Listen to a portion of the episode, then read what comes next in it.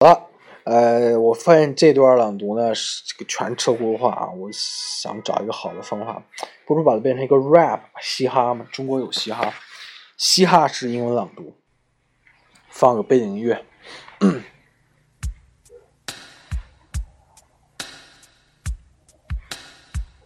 Yo yo hey,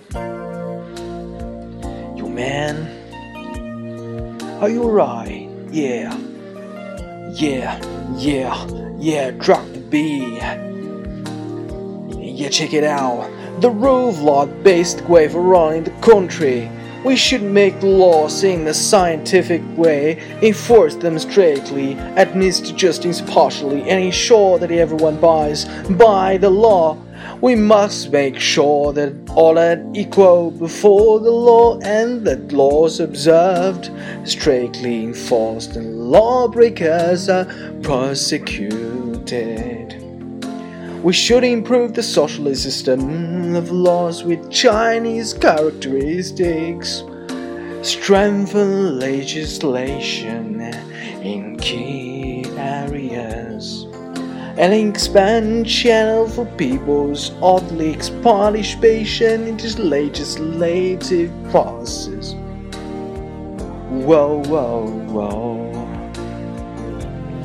Yo, we should make exercise government administration in accordance with the law and ensure the law enforcement is conducted in a strict, fair, and civilized way according to due procedures. We should continue to deepen reform the judicial structure, uphold and improve the socialist judicial system with the Chinese characteristics, and ensure the judicial prosecutorial bodies independently and partially exercise their prospective powers pursuant to law. Yo, we should carry out intensive publicity and education about the law, foster the socialist spirit of the rule of law, and adopt the socialist concept of law-based governance. Yo, yo, we should enhance the whole society's awareness of the need to study, respect, observe, and apply the law. We should ensure that leading officials are guided by laws in both thinking and action in the effort to deepen reform, promote development, solve problems, and maintain stability.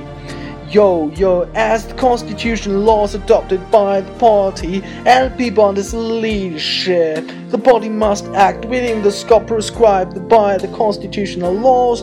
No organization or individuals has the privilege to overstepping the constitution or the laws, and no one in a position of power is allowed in any way to take one's own words as the law, place one one's own authority above the law, or abuse the law.